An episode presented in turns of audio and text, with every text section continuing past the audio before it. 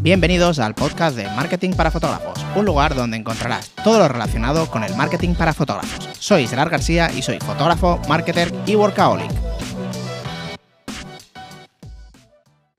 ¿Qué tal chicos? ¿Cómo estáis? Espero que genial. Hoy vamos a hablar sobre las metas, que es algo súper importante, sobre todo en nuestro trabajo o cualquier trabajo que sea de emprendimiento, ya que nos obligan a tomar, o no más que nos obligan, nos ayudan a tomar acción y a conseguir pues estas metas. ¿Vale? Yo para mí sin unas metas a corto y mediano y largo plazo es como ir un poco sin rumbo y esperar a que las cosas sucedan sin, bueno, esperar tener más suerte que otra cosa o al menos retrasar las cosas, ¿vale? Entonces te voy a contar mi, como siempre, esta es mi opinión, lo que a mí me funciona, no es que sea la verdad absoluta. Te voy a contar cómo lo hago yo, ya que he probado bastantes cosas y esta es la que, forma en que a mí me funciona.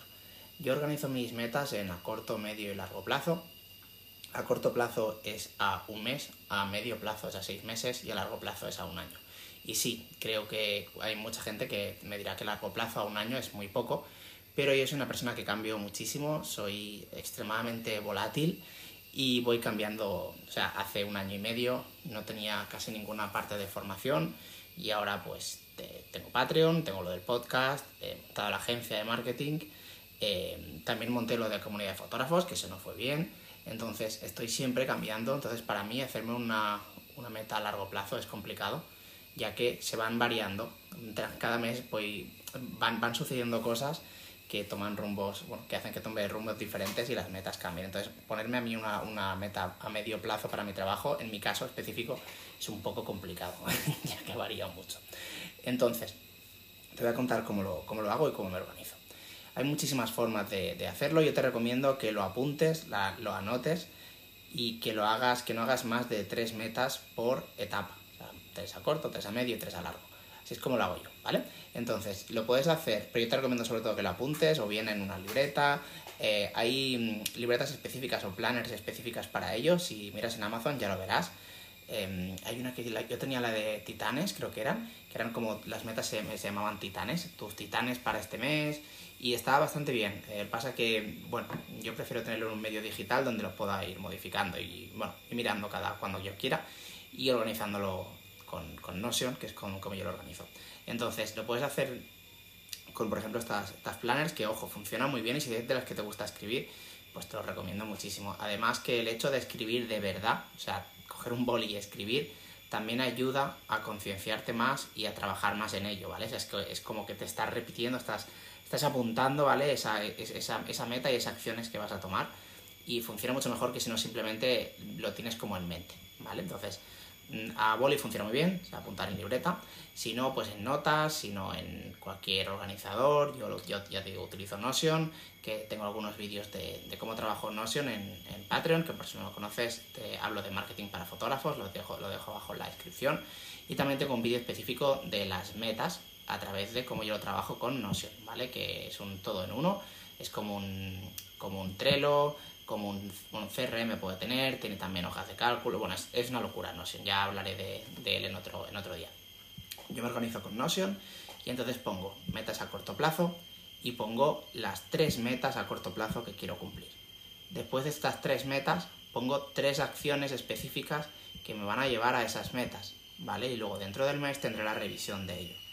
Con esa revisión lo que voy a hacer es medir eh, cada meta si ha funcionado y no ha funcionado. Si ha funcionado, genial, ¿vale? La sigo. Si no ha funcionado, ¿por qué no ha funcionado? No ha funcionado por mí, no ha funcionado porque no, he hecho realmente las tareas que tenía que hacer o la, acción que tenía que hacer. Se ha hecho mal, vale, si se ha hecho mal, se puede mejorar, ha sido un error o directamente es una, una acción que no funciona, ¿vale? Entonces, pues ya la descarto. Entonces, de esta forma, pues aprendemos a, a medir las cosas que funcionan y potenciarlas, ¿vale? Hay una ley muy importante, en, bueno, yo creo que en todo, la ley de Pareto, que significa, bueno, te dice más o menos, eh, yo no la veo exactamente así, pero sí que la, la, comparto, que es el 20% de tus acciones te llevan al 80% de tus ingresos, ¿vale?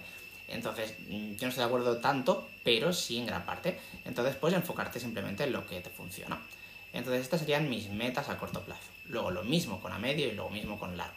Solo tres por cada una y tres acciones. Esto es lo que hago yo, ¿vale? Lo personal, lo que a mí me funciona. Si pongo 15 acciones, acabo sin hacer más de la mitad. Con lo cual no está bien, porque a mí me funciona muy bien en tema de cabeza que cuando llegue la revisión las haya cumplido, haya hecho las acciones, ¿vale? Porque si pongo 15 y hago 7 es como, mm, vale, porque he hecho lo inútil. Entonces con esas tres acciones, si las hago, que las hago normalmente, pues ya me siento bien, ¿vale? Entonces mm, esto a mí, me funciona. Luego, el tema de las metas. Eh, para mí es importante ser optimista siendo realista, ¿vale? Y ojo que yo intento no ser realista, pero en el tema de las metas sí, para que me ayuden en la cabeza a no desmotivarme.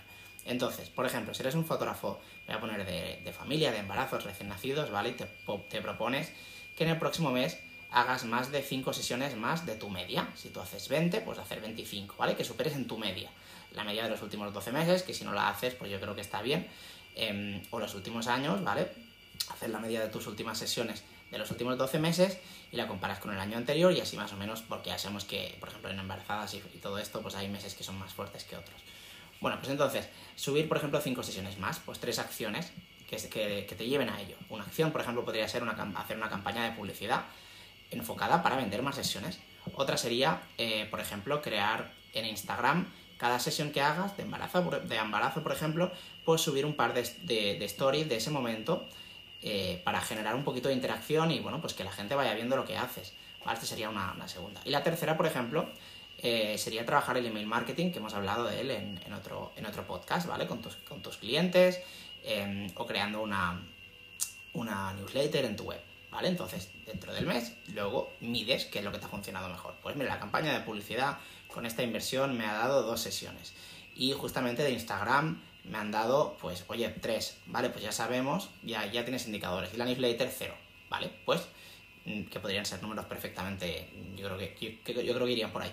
Pues, de ahí ya más, más o menos puedes determinar cuáles son las mejores acciones. Si ves que te está funcionando Instagram, la newsletter no, y la campaña de publicidad sí, pues sigues con las otras dos, por ejemplo, y mm, potencias un poquito más las sesiones, la Instagram, ¿vale? Entonces, por ejemplo, luego, aparte de las sesiones, del making of de las sesiones, puedes hacer pues enseñar tu packaging o cualquier cosa de estas, ¿vale? Para potenciar un poquito más. Porque al final los contenidos de Instagram se pueden hacer ilimitados si te destrujas un poquito la cabeza. Entonces esto sería a corto plazo. Luego a medio plazo, pues sería, por ejemplo, llegar a una facturación, ¿vale? Ya lo que, lo, que, bueno, cada uno las metas que tiene y a largo plazo, pues lo mismo, ¿vale? Llegar a una facturación. Y yo, el de la facturación, he de decirte que la tengo siempre en medio y largo plazo. En corto nunca, en medio y largo siempre. Siempre tengo una meta de facturación superior a la anterior. ¿Vale? Que aunque te pongas un 1% o un 2%, si cada 6 mm, meses vas superando eso a los años, oye, pues ya, ya es bastante, que normalmente suele ser más de un 2. Pero bueno, lo puedes, si, tomas acción, normalmente subes. Entonces así es como lo hago yo. Eh, a mí me funciona muy bien y el tema de las metas para mí son súper importantes, como te he comentado para ayudarte a llevar el, camino correcto, porque si luego, por ejemplo, en este mismo caso que hemos hablado, simplemente quieres llegar a cinco sesiones más al mes, pero no tomas ninguna acción, simplemente dices, sí, sí, para el mes que viene me propongo llegar a tener cinco sesiones más al mes. Vale, genial. Pero si no tomas acción en ello, no te va a llevar a nada. Bueno, sí, por tu trabajo solo, puede, normalmente si lo haces bien te verás escalar, pero evidentemente si tomas acción, pues vas a ir mucho más rápido. Entonces, em, como te comento, para mí son extremadamente importantes las, las metas. Y pues nada, espero que te haya gustado este, este podcast. Eh, como te he comentado, tienes más información de, en, Patreon, que donde hablo justamente y te enseño cuáles son mis eh, metas actuales. Y nada, espero que te haya gustado y nos vemos en el siguiente podcast. Un saludo.